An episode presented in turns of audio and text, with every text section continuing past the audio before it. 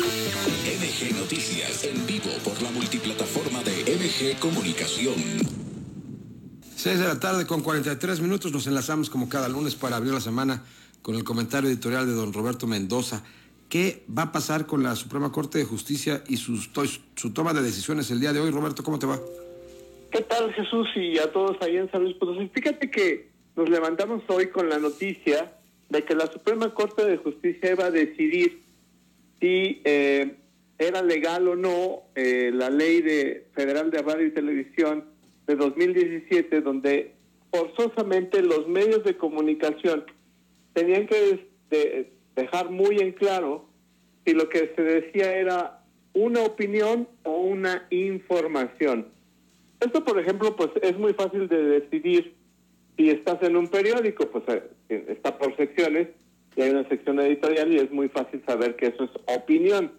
Pero en una estación de radio o en una estación de televisión, en donde todo el tiempo estás, digamos, dando algún tipo de opinión o estás,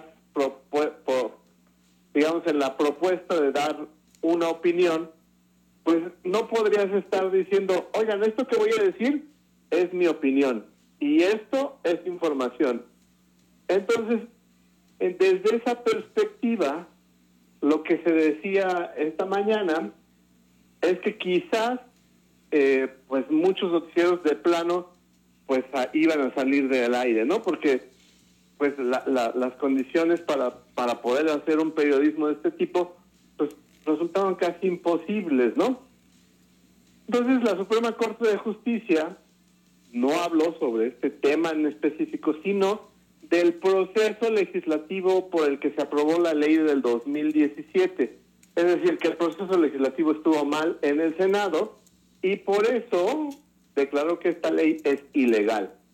Pero no se fue al fondo, es decir, no sé de lo que se trataba con esto de decir si era opinión o información, era de proteger a la audiencia, porque bueno, pues se presuponía que la audiencia no tenía la suficiente madurez o la suficiente inteligencia para decidir o para saber si era una cosa era opinión y otra información, y entonces por eso tenías que decirle.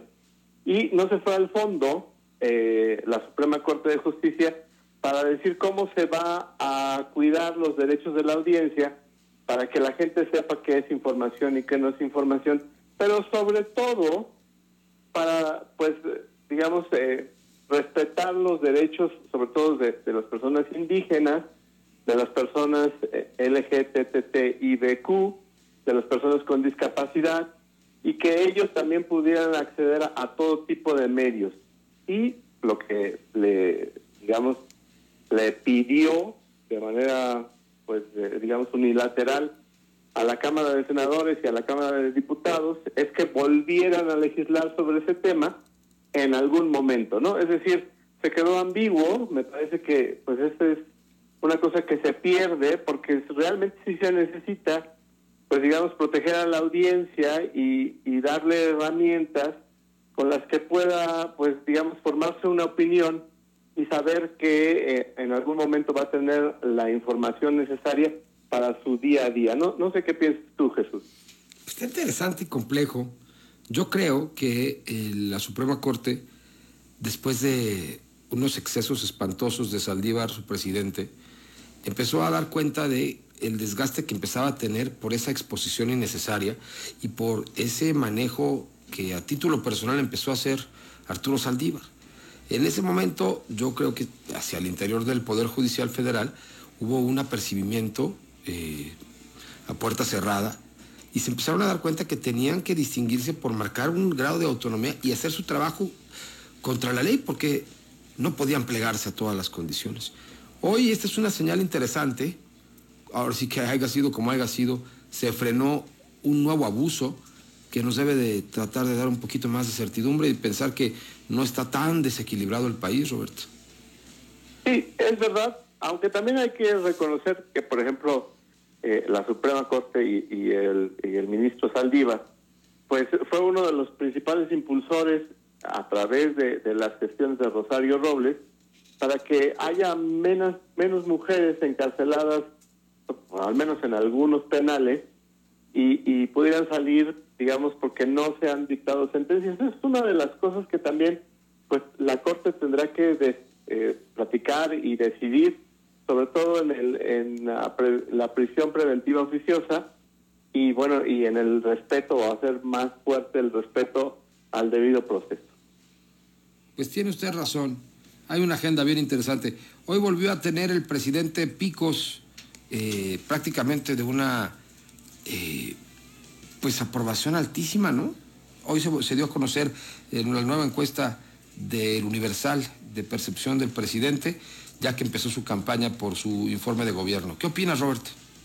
Pues, fíjate que, digamos, las encuestas son consistentes de que el presidente, pues, eh, no baja de los 60 puntos, aunque la misma encuesta de hoy de Buen Día, este, pues sí pone énfasis, y lo ha hecho también el financiero, en que hay temas que son muy, eh, pues digamos, relevantes y que es lo que le pega al presidente, ¿no?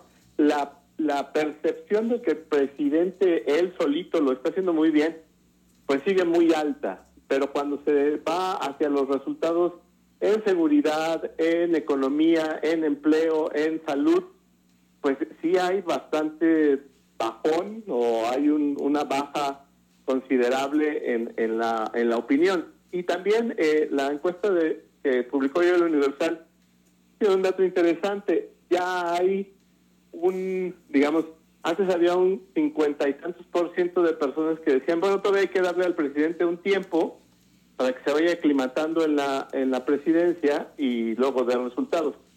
Eran más o menos como 52 o a cuarenta y tantos este, que estaban en desacuerdo con ese tema.